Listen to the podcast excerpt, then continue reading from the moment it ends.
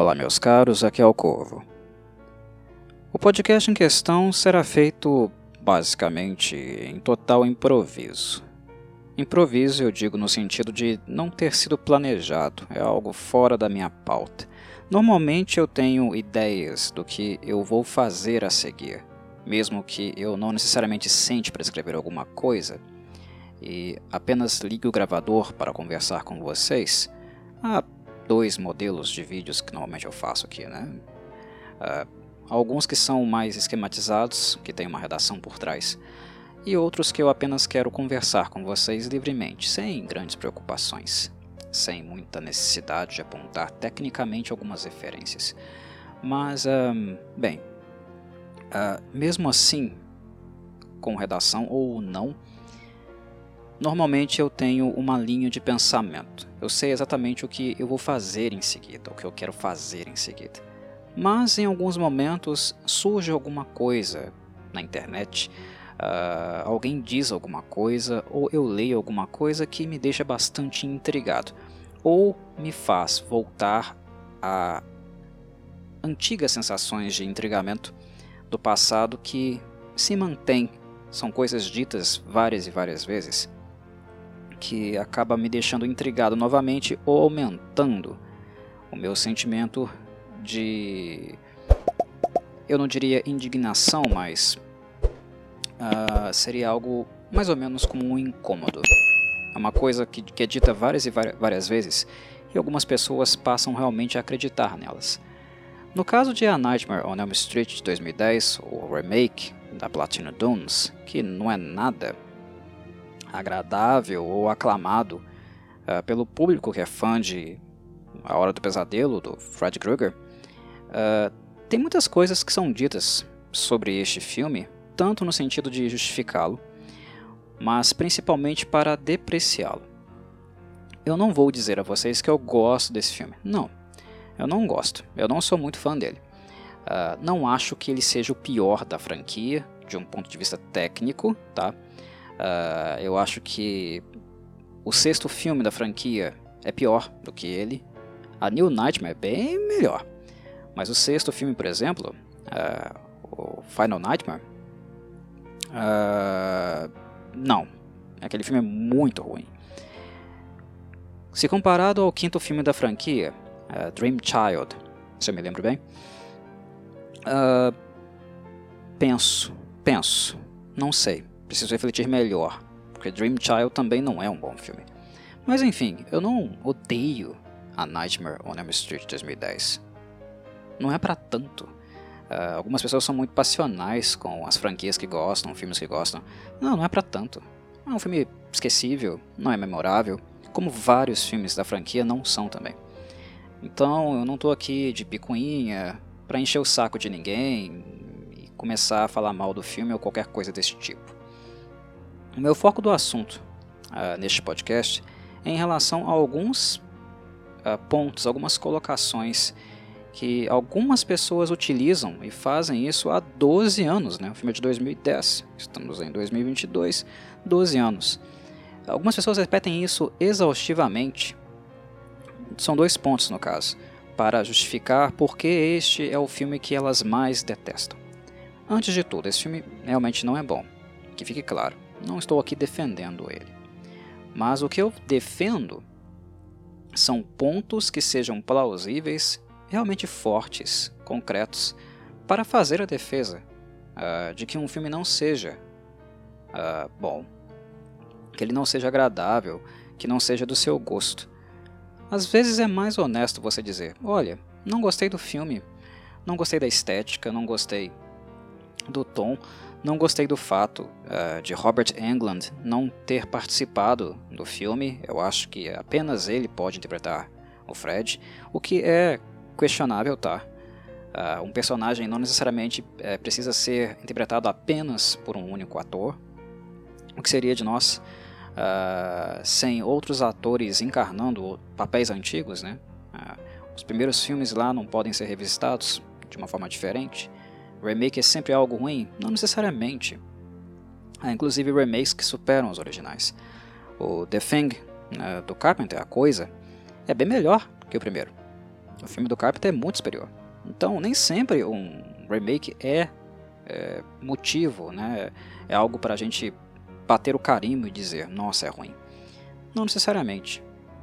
Mas quando nós não gostamos de um filme, eu acho que as nossas colocações, os nossos pontos, aquilo que emitimos em, no em nossas opiniões, em nossas colocações, precisam ser coisas factíveis. Precisam ser coisas que realmente existam, sejam concretas, verificáveis e não apenas desculpas esfarrapadas para dizer que não se gosta de um filme. Se você não gosta do filme, beleza. É, é mais justo dizer que, eu, que, você não gosta por razões que são factíveis, razões que podem ser verificadas, e não apenas uma invencionice da sua cabeça que você fabulou para justificar que o filme não seja bom. E em relação a esse filme aqui, que não é bom de fato, repito, pela terceira ou quarta vez, ênfase, meus caros, eu não estou defendendo esse filme, nem irei. Inclusive, eu nem irei fazer um cine corvo desse filme em momento algum. Eu não acho que ele vale a pena. Mas, uh, de qualquer modo, uh, mesmo não gostando, é, muito, é muita sacanagem algumas colocações que, que eu vejo sendo feitas. Porque ou elas são fruto de uma total alienação em relação ao filme que foi assistido, uma alienação, desconhecimento inclusive da franquia como um todo, ou é mau caratismo, é má fé mesmo, é, é algo feito de maneira muito gratuita, né, apenas para justificar que não gosta daquele filme ou que tem, por alguma razão, as pessoas são meio malucas, né? Total asco por ele, não consegue nem ouvir o nome, que a franquia, os atores e não sei o que, o Wes Craven, foram desrespeitados e blá blá blá. Para início de conversa, a Platine Dunes, eu acho que ela teve acertos e erros com seus remakes. Nesse aqui, ela teve mais erros do que acertos. No remake de uh, Friday the 13th, sexta-feira 13, mais erros do que acertos. Mas o primeiro, uh, Texas Chainsaw Massacre, não é um filme ruim. Né? Também não quer dizer que um estúdio, por ser aquele estúdio fazendo, que ele vá fazer apenas filmes ruins. Texas Chainsaw Massacre, o remake deles, teve bons momentos. Uh, não é o melhor da franquia também, na minha opinião, no meu gosto, mas teve bons momentos. As pessoas têm muitos ranços com alguns estúdios ou com alguns filmes ou com coisas que fogem da sua preferência que começam a inventar coisas para justificar esse ranço. E isso é sacanagem. Aqui eu vou citar dois, como eu previamente mencionei. Dois. Primeiro, o tom do filme, que é usado para uh, atacá-lo. E vou falar um pouquinho mais sobre isso daqui a pouco. E o segundo uh, ponto, o segundo argumento é que Fred Krueger aqui foi retratado como um molestador de crianças. E no original, nos filmes antigos, ele era apenas um assassino. Era apenas alguém que matava crianças, que não tinha essa questão sexual envolvida. Vocês estão de sacanagem comigo, né? Vocês estão de sacanagem. Que diabo de filme vocês assistiram? E eu falo do primeiro filme do Wes, das sequências que ele não participou diretamente também como diretor. Todos eles, todos eles. No filme do Wes, eh, no 2, no 3, no 4, vocês estão de sacanagem comigo se vocês emitem uma colocação de que não viram no Fred Krueger a figura de um pedófilo. Vocês estão de sacanagem. Mas vamos lá. Uh, ponto por ponto. Primeiro, a questão do tom. O que muitas pessoas implicam com esse filme? É implicância, tá? Porque não é argumento para dizer que esse filme é ruim ou não. O roteiro dele é muito fraco, muito fraco mesmo. As atuações totalmente esquecíveis. Eu gosto da Rooney Mara, mas não acho que aquela está em boa forma. Inclusive, ela estava muito desinteressada em fazer esse filme. Falou horrores do horror depois, do gênero. Enfim, tem muitas questões aqui, muitas questões. O ator que fez o Freddy, o Jack Earl Haley, ele não é um mau ator. Só que uh, o Fred Krueger, ele ficou muito marcado, muito registrado uh, na pele mesmo, né, do Robert Englund, com os trejeitos dele, com o humor uh, negro, né, aquele sadismo, aquele sorriso, risada uh, bem característica, né, o fato de um ator ter feito o personagem durante tantos anos acabou deixando ele muito marcado, muito uh, com um determinado estilo, né, com trejeitos na, na, mente popular. Né? Quando a gente pensa em Fred Krueger, é, a imagem do Robert é indissociável do personagem. E isso envolve também o humor do Robert, a, a linguagem corporal do Robert.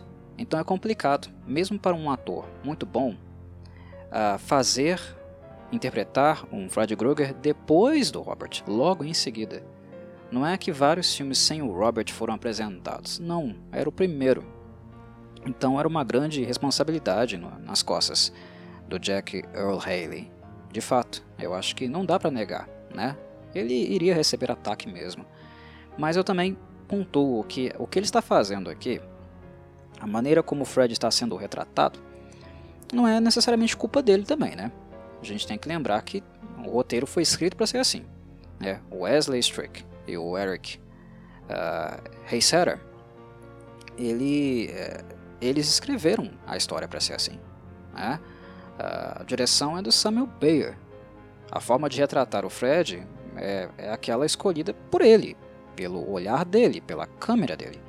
O fato de ter sido usado CGI e não os efeitos práticos embora efeitos práticos não sejam bons necessariamente em todos os filmes do, do Freddy, né, tem, tem alguns filmes que a maquiagem é horrorosa, mesmo sendo feita praticamente.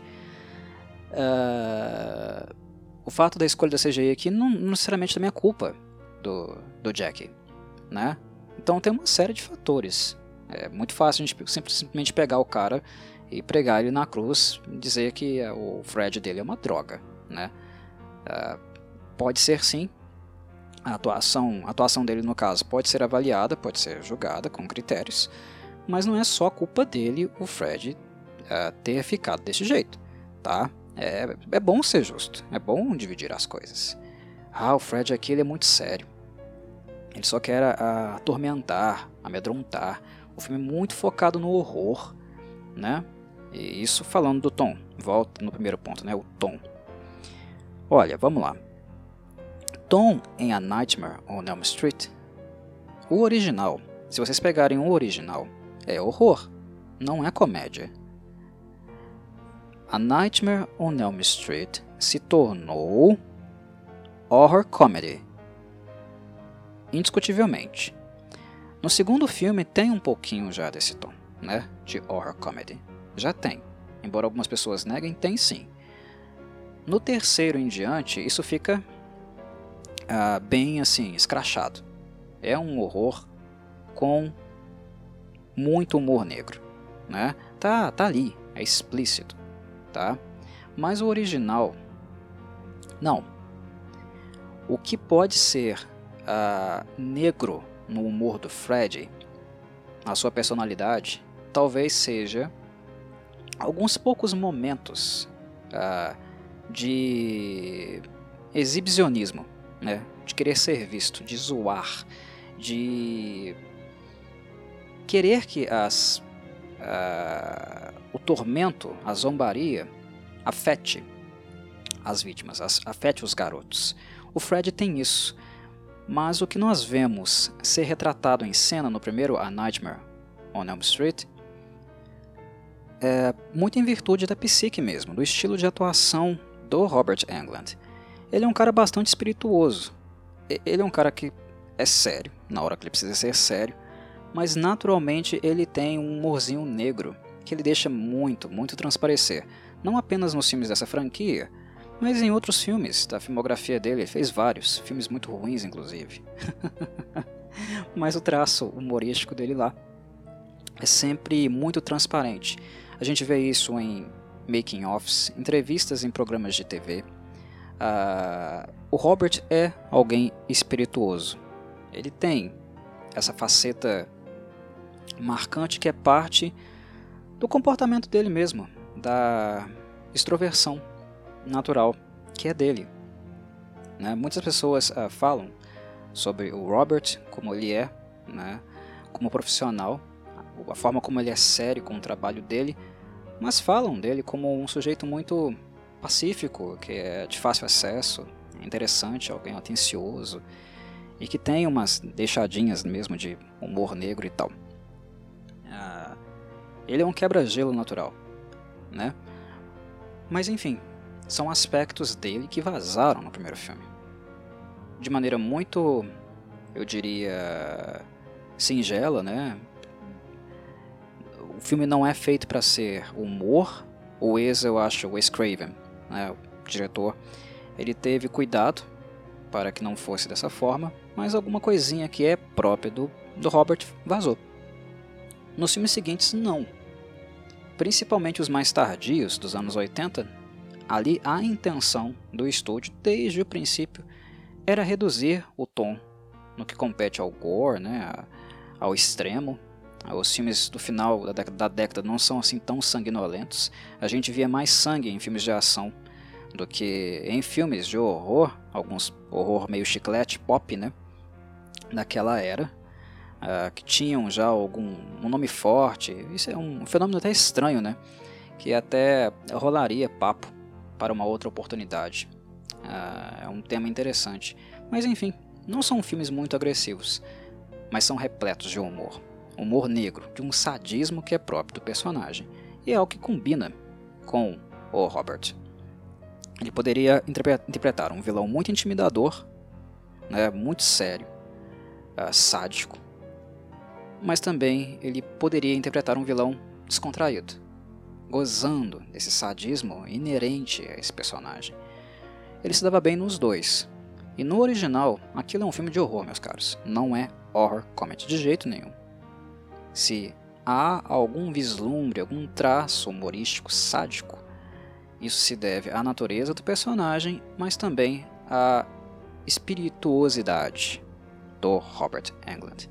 Então aqui a remake uh, de 2010 é ruim porque fizeram um filme muito sério, muito do horror, muito dentro do pesadelo, uh, da tensão, né, depositada nos adolescentes. Não tem nada que quebre esse ambiente opressor. Falso falso.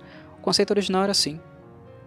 E seguir o filme uh, dessa maneira, decidir ir por esse caminho, foi uma tentativa de reconectar com o conceito original do Wes.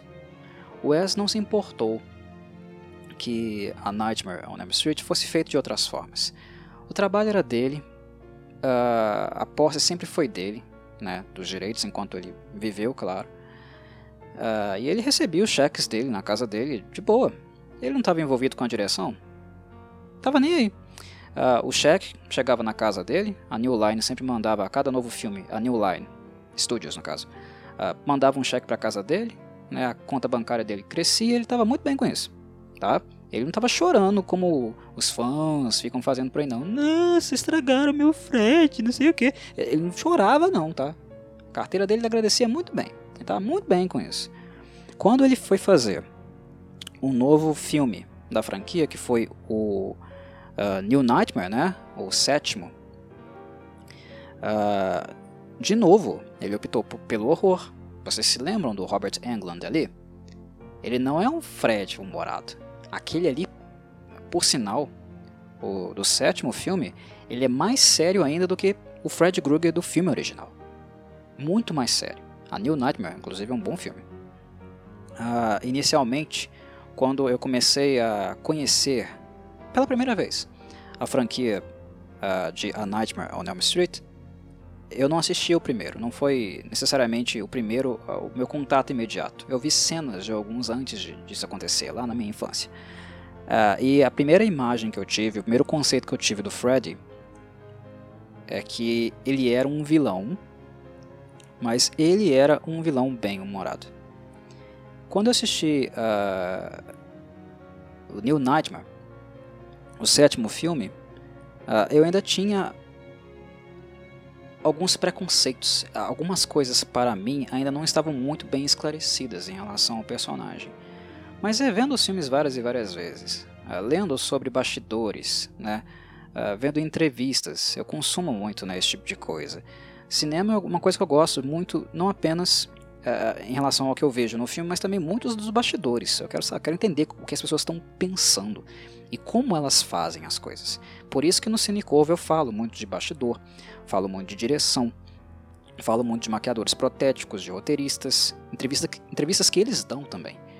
Eu quero entender o construto do filme, tudo que uh, gira em torno daquela coisa ali que a gente pegou o produto final e colocou no aparelho para poder assistir. Né? Então, com o tempo eu fui aprendendo bastante sobre a franquia, entendendo mais ou menos como era a direção uh, do estúdio, dos diretores, para onde eles queriam levar isso, uh, qual foi a intenção, a ideia original do Wes, né, e fui descobrindo uh, essas coisas. E depois, revendo o, o New Nightmare, eu mudei completamente meu conceito em relação a ele. Eu tinha gostado do filme na primeira vez que eu vi, mas não tinha amado. Mas depois que eu passei a entender um pouco melhor a franquia, hoje eu acho o New Nightmare um dos melhores da série. É, mudei completamente uh, o meu conceito, mesmo que nós não vejamos o Freddy uh, na maior parte do tempo. No final, né, a gente vê ele a, rodo, né, quando ele puxa uh, o garotinho para dentro do lençol, né, o filho lá, no caso da da Heather Langenkamp. Uh, a partir dali a gente vê ele bastante. Né? Durante o restante do filme são momentos, né? alguns momentos que nós temos um vislumbre dele. Mas notem, aquilo lá é horror purinho, não tem um pingo de comédia ali. E é o sétimo, meus caros, sétimo filme da franquia. O Wes fez um novo filme do Freddy, ele revisitou o personagem que é dele, bem à moda antiga, mas tornando o tom ainda mais sério. Aí me vem, né, detratores desse filme aqui, que pela quinta vez é fraco mesmo, mas me vem detrator falar: "Ah, deixaram um filme muito sério, muito horror. O Fred não faz mais piada. Não era assim no original. Era assim no original, sim, e no sétimo.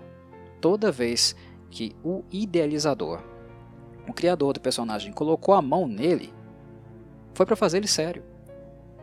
Então esse não é um erro da Platinum Dunes. Não foi um equívoco da parte deles. Eles decidiram fazer algo no tom que já tinha sido feito antes. Eles fizeram tão bem quanto Wes? Não. Porque a ideia deles não era inovativa. Eles não tinham nada novo para oferecer. Já tinha sido feito. Isso aqui já foi, foi feito várias e várias vezes. Inclusive, a, a Nightmare on Elm Street só existe porque existiam outros slashers também.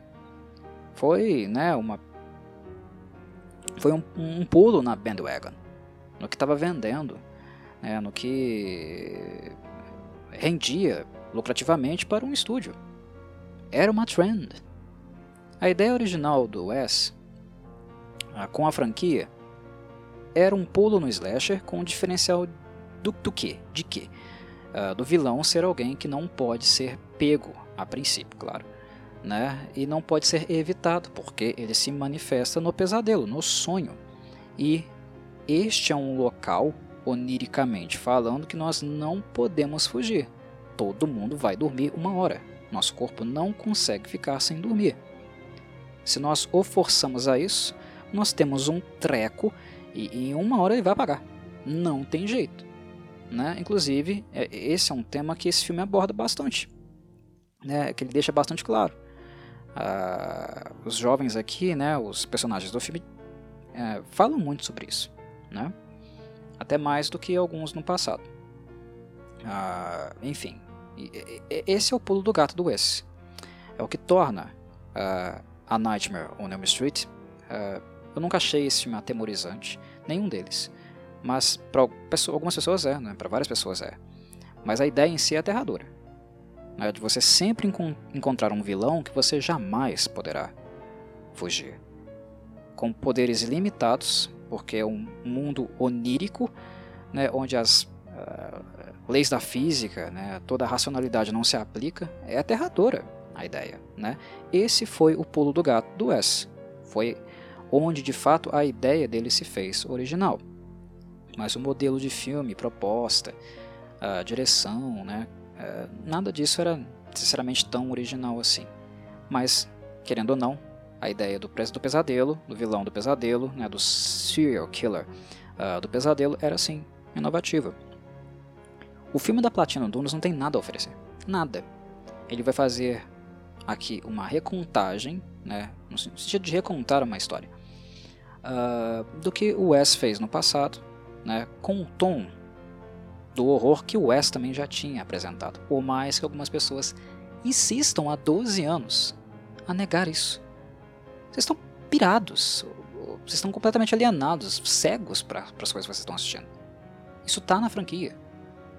Não é um motivo, um argumento para diferenciar este filme dos demais, longe disso, pelo amor de Deus. Não é por causa disso que esse filme aqui ficou aquém.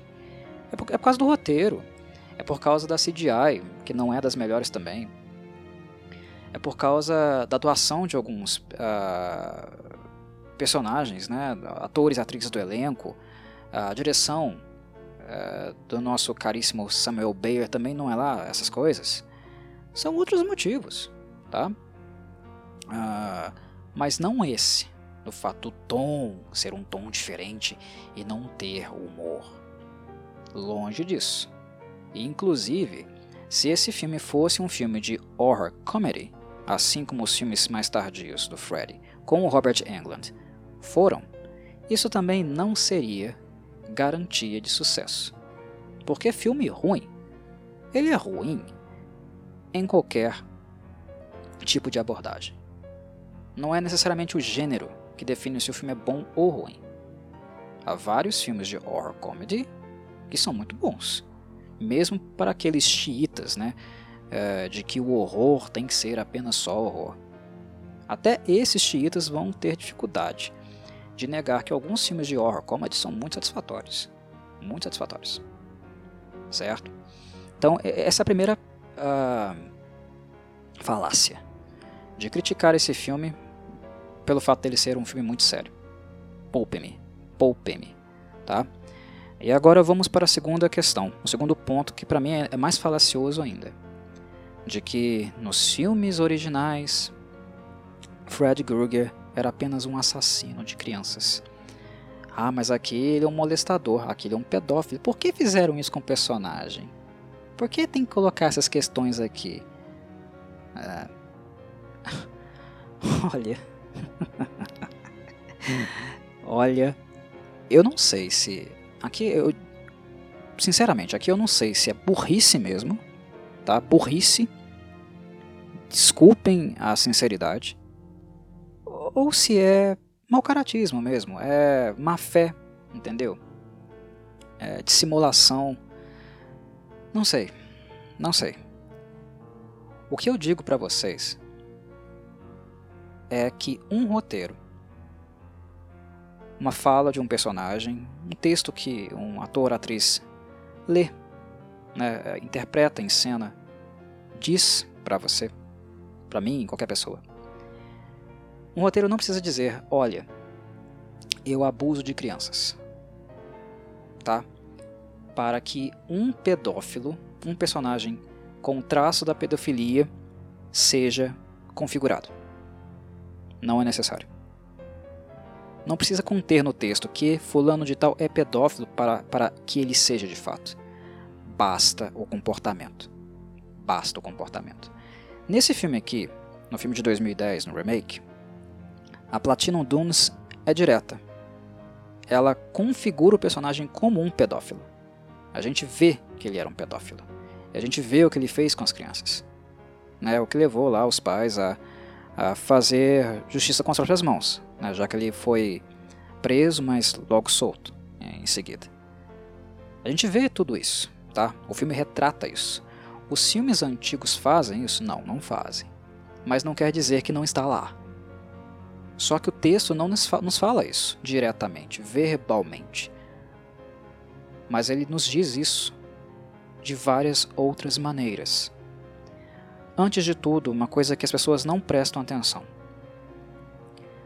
Os personagens dos filmes da franquia, pelo menos da, uh, das, das, sequências originais, né?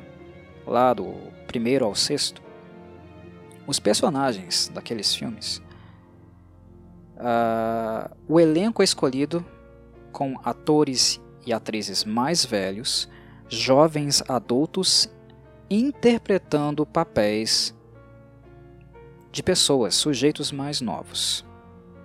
É uma coisa que as pessoas esquecem. Elas olham para o Johnny Depp, elas olham para a Heather Langenkamp, uh, enfim, para todo mundo que passou por essa franquia e vê nessas pessoas adultos. Eles não são, tá? Eles não são.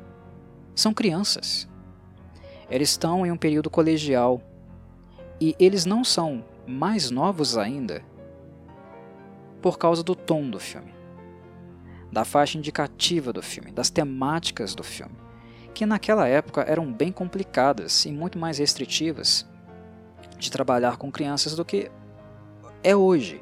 Atualmente no cinema, algumas crianças fazem papéis tão pesados e são expostas a coisas tão pesadas que a gente até fica, fica meio arrepiado assim, né? Caramba, eles estão colocando a criança para interpretar isso mesmo? No passado, não que isso não existia. No passado a gente pensa, nossa, não tinha muitas leis, né? Não tinha muitas regulações ainda do que uma criança poderia fazer ou não no cinema. É, eu mesmo postei no canal, né, uh, um vídeo sobre as infâncias destruídas de, uh, de crianças em Hollywood, né, como alguns filmes afetaram muito a vida delas, mesmo que alguns cuidados fossem tomados, né. Muitas das crianças, por exemplo, não assistiram alguns filmes até uh, ficarem maiores de idade, até ficarem uh, com uma idade mental adequada para assistir o filme, né? Eu, em termos de slasher, por exemplo, eu cito, lembro vocês da Felissa Rose, né, que fez a Angela em Sleepaway Camp. Ela não assistiu o filme uh, quando ele foi lançado. Ela participou do filme, mas ela não viu lá no, no final lá aquilo que vocês sabem que acontece. Não vou contar para quem, claro, né, não viu, não tomar spoiler, que é parte fundamental do filme. Mas ela não viu não. Ela precisou crescer, os pais dela não, delas não deixaram. Ela precisou crescer, ter uma idade adequada para poder assistir aquilo lá e entender que ela foi a Angela, aquela Angela, tá? E, e no set, por mais que muitos filmes de exploitation, de baixo orçamento, não tinha muita fiscalização, muito controle né, do que acontecia naqueles malditos filmes, ah, em alguns filmes mais respeitáveis, de estúdios de renome, com uma reputação a zelar, alguns cuidados eram tomados.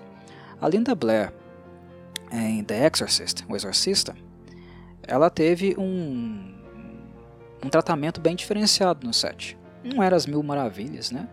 Mas assim, a violência que ela sofreu, os traumas que ela acabou tendo que lidar, né? A violência, mesmo propriamente dirigida a ela, foi mais em virtude eh, de fanáticos que perseguiram a menina depois do filme. E não tanto assim dentro do set, entendeu? Uh, haviam cuidados sendo tomados com crianças muito jovens. Mas, em virtude do, da trabalheira que dava, imagina, em uma franquia como essa, você ter que tomar cuidado não de uma criança, não de uma Linda Blair, não apenas de uma Felissa Rose, mas de, sei lá, 8, 9, 10 crianças ou jovens adolescentes. Dá trabalho demais. Dava, dava trabalho demais, e se desse problema com um deles, daria uma dor de cabeça dos infernos. Hoje em dia, para a criança fazer papel pesado, uh, estar presente em filme sanguinolento, tem muitas questões em jogo. Muitas coisas são colocadas em contrato. Né? Uh, nunca é muito fácil. Então era mais do que natural que atores mais velhos fossem contratados para atuar, fazerem papéis de adolescentes, que é o que nós vemos aqui. Mas eles são adolescentes, tá? Por mais que haja aquele espírito promíscuo, né, de adolescentes sexualizados, ora, adolescentes têm curiosidade sexual mesmo. Eles querem experimentar mesmo, às vezes fazem umas burradas, algumas merdas, uh, têm gravidez precoce, uh, sofrem abusos, em virtude disso, né? São, são várias questões envolvidas, mas o hormônio ali está explodindo em todo mundo.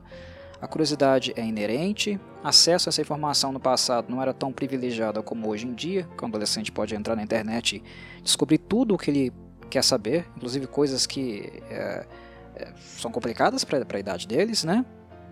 Os pais têm que estar tá sempre de olho, né, para que eles não se exponham a coisas uh, realmente perigosas. Mas naquela época não tinha tanta informação assim não, né? E os adolescentes descobriam na prática mesmo. Uh, hoje isso ainda acontece, não estou dizendo que não acontece assim. Mas naquela época a formação era restrita, né? o tabu era também maior do que é hoje. Uh, enfim, mas o hormônio, né? Os hormônios explodindo, interesse, curiosidade sexual existia. O slasher, né? o gênero slasher, como ele tinha uma tendência em ser muito sexualizado, principalmente com mulheres, bem misógino mesmo, né? não tem como negar isso não. Tá? Gostemos ou não de slashers, não tem como negar esse, esse fato histórico não. Tá? Eles tinham uma tendência misógina. E os filmes do, do Fred Krueger, em comparação com outros Verdade Seja Dita, Justiça Seja Feita, nem são tão sexualizados assim. Né? No, no, sentido de mostrar realmente os corpos, das, os corpos nus das atrizes, né? cenas picantes. Não tem nada disso. alguns dos outros filmes têm muito mais. Muito mais. Alguns é gratuita a nudez. para vender. Porque eles querem realmente fazer dinheirinho. Né? as mortes gritantes e a nudez é para uh, ah, atrair interesse. É, a intenção é essa. Comparado a outros filmes, a Nightmare on Elm Street nem foi tanto assim. Tem algumas cenas picantes e tal, né, alguns momentos picantes assim. Mas é aqui a colar, espalhados em vários filmes da, da franquia. Não é, não é todo instante não é o foco central.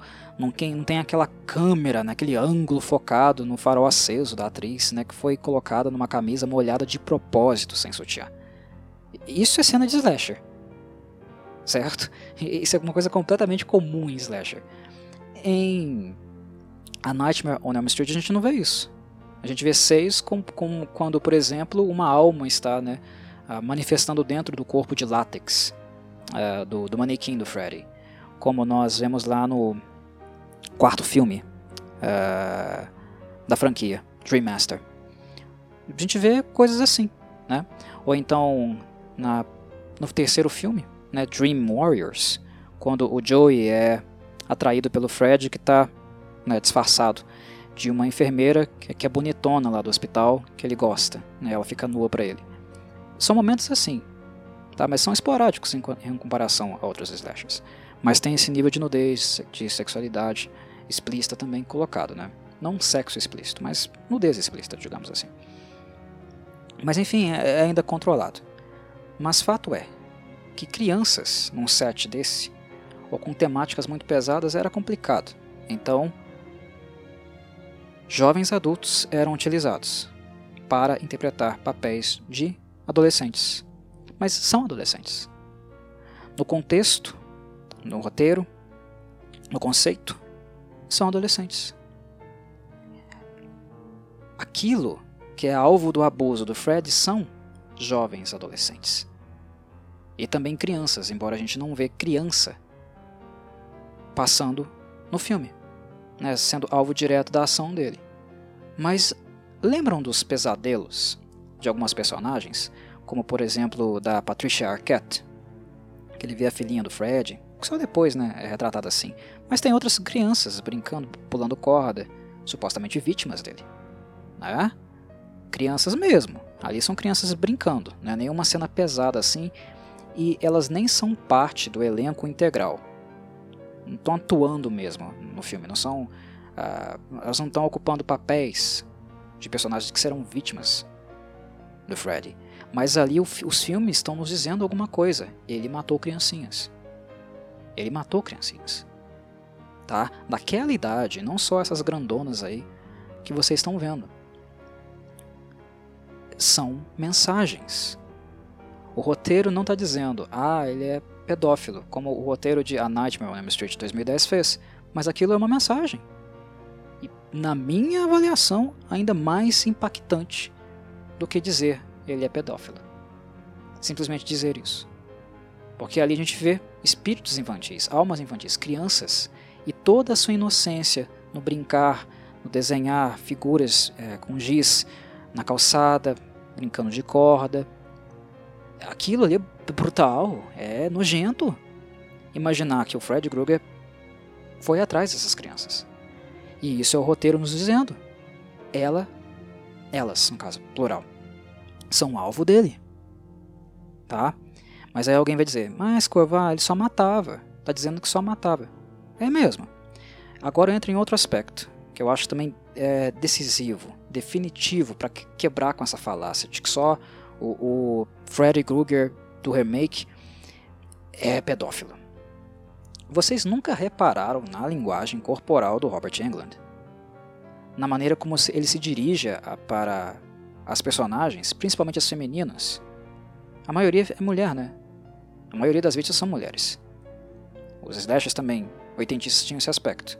A maior parte das, das vítimas são mulheres. Tem alguns homens, mas é um gato pingado aqui a colar. A maioria é mulher. Vocês nunca perceberam a linguagem corporal dele, não? A maneira como ele se insinua. E lembrem, aqui ele está se insinuando para atrizes adultas, mas que no roteiro, no conceito, são jovens adolescentes. Ele se insinua muito para elas. Vocês não se lembram daquela, daquele gesto repugnante que ele faz com a língua? Ele fica mexendo a língua quando se aproxima delas aquilo ali é sexualizado demais. Ele está mostrando um traço, ele está mostrando um comportamento que tem claro cunho sexual. Claro, é claríssimo. Não satisfeitos, assistam novamente os filmes e percebam as piadas do Fred Krueger.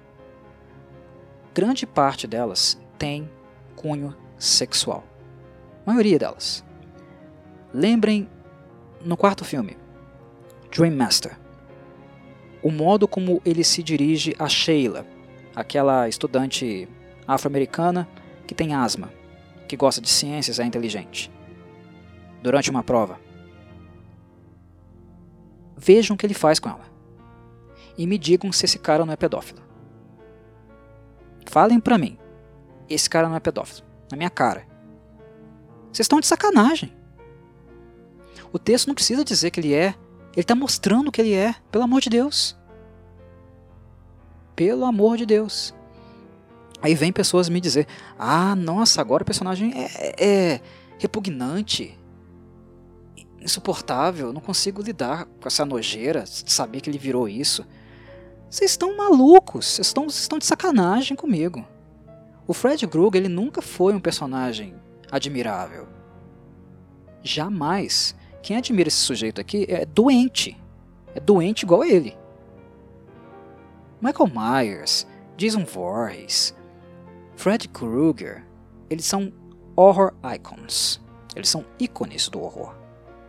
Quem admira esses caras, quem gosta deles, não necessariamente é um psicopata.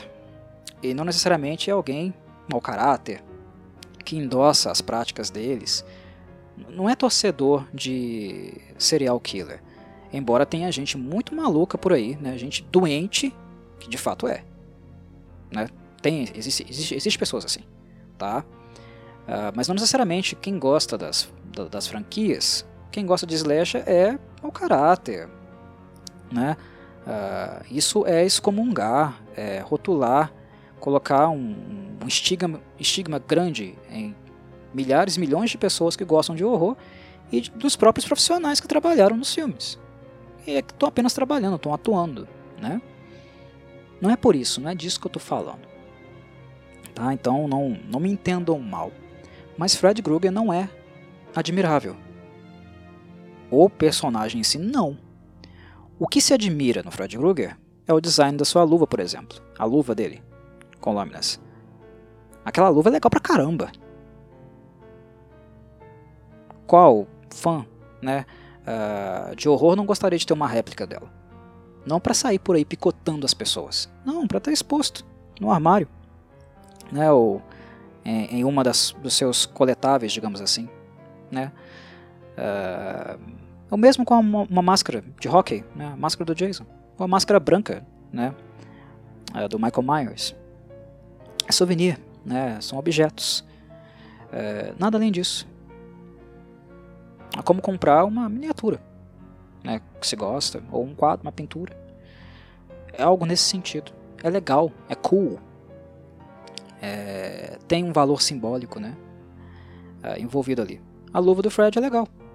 O Fedora com o chapéu no caso, né, o Fedora, com o moletom dele, né, é, vermelho e verde. Legal, é algo característico do personagem, né? A maquiagem pro protética que foi feita no personagem ao, ao longo dos anos, né? Esse látex que era colado na, no corpo do Robert Englund. Uh, e o principal, o conceito, né? Um assassino dos sonhos. A gente dá para apreciar, apreciar o conceito. Dá pra gente gostar do conceito, achar o conceito legal. Mas isso não significa necessariamente gostar do Fred Krueger. Ou admirar o Fred Krueger. É, Fred Krueger. Dicção tá muito boa, desculpa pessoal. Mas enfim, não significa admirar o que ele é. Imaginar uma pessoa real fazendo aquilo que ele faz, não como né, o grande demônio dos sonhos, mas um pedófilo. É desprezível. Personagem desprezível. Completamente desprezível. E ele sempre foi desprezível. Não foi o Jack Earl Haley, não foi o Wesley Strick, roteirista, não foi o Samuel Bayer, diretor, não foi a Platino Dunes Studio que tornou ele desprezível. Ou que tornou esse filme nojento. Se qualquer traço de pedofilia é insuportável para uma pessoa, ela não vai assistir nem esse filme e nem qualquer outro filme, filme da franquia A Nightmare on Elm Street, porque o traço da pedofilia está presente em todos eles. Tá lá. Basta saber ler. Cinema não é obrigado, tá, a dar a dar para nós uma informação mastigadinha, a virar para a gente falar Ô fulano que está me assistindo, ele é. Não precisa. E eu acho que é muito, muito acessível toda essa informação, toda essa compreensão com o um mínimo de atenção. É explícito. Ele não está fazendo piada para as meninas quando ele mexe com a língua para elas, fazendo aquele movimento. Não. Se ele faz piada de cunho sexual, não é de graça com o histórico dele. Com o histórico que ele tem. Que já data, já é evidente, lá no filme, no primeiro filme do Wes. Tá? Então esses foram os dois pontos. São os dois pontos que me enchem a porra da paciência desde 2010. O pessoal ficar falando, ah, é assim, é assim, é ruim por isso. Não é ruim por isso não, tá? É ruim por várias outras coisas. Mas isso não é, no caso, não é por causa disso não. Porque se fosse ruim por causa do tom, e se fosse ruim por causa do Fred ser neste filme um pedófilo explícito, o qual o roteiro nos diz com todas as letras e palavras, inclusive tem um enfoque forte nisso, né, com muitos flashbacks. Uh, se esses dois motivos são os motivos para não gostar desse filme, vocês não gostariam de nenhum outro da série. Vocês não teriam tolerância, teriam nojo, desprezo, asco para assistir qualquer outro filme da série. Fred Krueger é um pedófilo. Ponto. Tá? Ele é desprezível, ele é repugnante, ele é nojento. Fred Krueger, tá? Não confundam com Robert Englund, ator. Ele só fez o trabalho. Só isso. Tá? Pessoa, personagem, não confunda. Mas o Fred Krueger é um dos principais vilões do horror. Sim, mas ele é também um dos mais desprezíveis, dos mais nojentos, repugnantes, de dar ânsia de vômito. Ele é um pedófilo. Claramente um pedófilo. Ele é o pedófilo dos vilões, tá? Isso tá em todos os filmes. É, é registrado no personagem. Não tem conversa é, não, não perceber isso, é igual eu falei, ou é uh, algum tipo de alienação, burrice, né, ou desonestidade intelectual. E é necessário desonestidade intelectual para dizer que esse filme não é bom, que não, uh, que, que não se gosta dele? Claro que não. Ele tem vários, vários outros motivos para que vocês não gostem dele. Eu não gosto dele. Eu não acho um grande filme. Assisti assistiria novamente? Acho que sim. Para pegar. Se eu, se eu, fizesse, por exemplo, uma, uma maratona de A Night on Elm Street. Ah, dá na telha. Ah, vou assistir tudo. Um final de semana. Alguma coisa nesse sentido. Ah, quero assistir tudo de novo. Como se faz com outras franquias, até menores, né? Lord of the Rings, né? Senhor dos Anéis, uh, Terminator, Exterminador. Quero fazer uma, um corujão, quero assistir tudo de uma vez. Dá na telha. Assistiria, de boa. Não quer dizer que eu gosto do filme. Ou que ele é bom. Ou que eles têm a minha estima do ponto de vista artístico, técnico, uh, histórico, como por exemplo os dois da franquia que eu acho os melhores. Para mim, é o primeiro, o original o melhor, e o terceiro, embora sejam filmes com uh, um tom completamente diferente. Completamente diferente. Gosto do Anil Nightmare também, como falei. Mas no, meus dois preferidos continuam sendo o primeiro e o terceiro. Certo. Então esse foi um podcast completamente aleatório. Devido a um incômodo. Um incômodo que tem 12 anos, mas que vem, volta, aparece de novo, porque tem sempre alguém falando essas abobrinhas para justificar que esse filme aqui é ruim. Não, ele é ruim por outros motivos. E ninguém tem que gostar dele também, não. E quem gosta, beleza, tem problema também não. Quem gostou do trabalho da Platino, sem problema. Esse filme também não tem só coisas ruins. Ele tem muitas coisas ruins, mas tem coisas boas também. Tem boas. Uh, uh, tem bons valores aqui, eu acredito. Uh, a intenção, algumas tomadas, o clima tenso de algumas cenas, tem, tem boas passagens. Não é assim um filme de jogar fora, tacar fogo, não. É, por mais que as pessoas tendem a adorar o Robert Englund, e é completamente compreensível também. Ele é o Fred definitivo, definitivamente. Substituí-lo é muito difícil. Não é algo que não pode ser feito, assim como eu acho que o Doug Bradley, por exemplo, que faz o Pinhead em Hellraiser, não é que não, não ele não possa ser, ser substituído também. Já até foi, né, por alguns, por dois atores. Não fizeram bem o papel, mas é bem possível que algum dia um personagem faça, entregue uma versão esplendorosa de Fred Krueger ou Pinhead, por exemplo. Com o Joker, o Coringa, né, uh, de Batman foi possível. Antes do Ledger, do Heath Ledger, ninguém acreditava que era possível né, uma atuação tão boa, tão emblemática como o do Jack Nicholson. Uh, ninguém a, a, achava que, por exemplo, o carisma do personagem pudesse se aproximar ou ser emblemático como o do Mark Hamill, né, que, que fez a dublagem do personagem na animação Batman Animated Series e também nos games né, da Rocksteady, nos videogames nos consoles. São diferentes? São atuações diferentes? São. Não é a mesma coisa. Jack, Jack Nicholson, uh, Mark Hamill, Heath Ledger não são os mesmos Coringas. Assim como também não é o do Joaquin Phoenix. São diferentes. Mas eles são ruins? Não. De qualquer modo, cada um deles tem seus pontos fortes. E é memo são memoráveis de alguma forma, né? Então é possível. Larguem de picuinha. E principalmente, se for para justificar alguma coisa, para argumentar alguma coisa, argumente com fatos, coisas que realmente existam. E não essas bobagens, né? infantilidades que as pessoas criam para dizer, justificar que o filme não seja bom. Paciência, pelo amor de Deus. Ah, falei demais. Abraço, meus caros. Saudações, Corvilhas.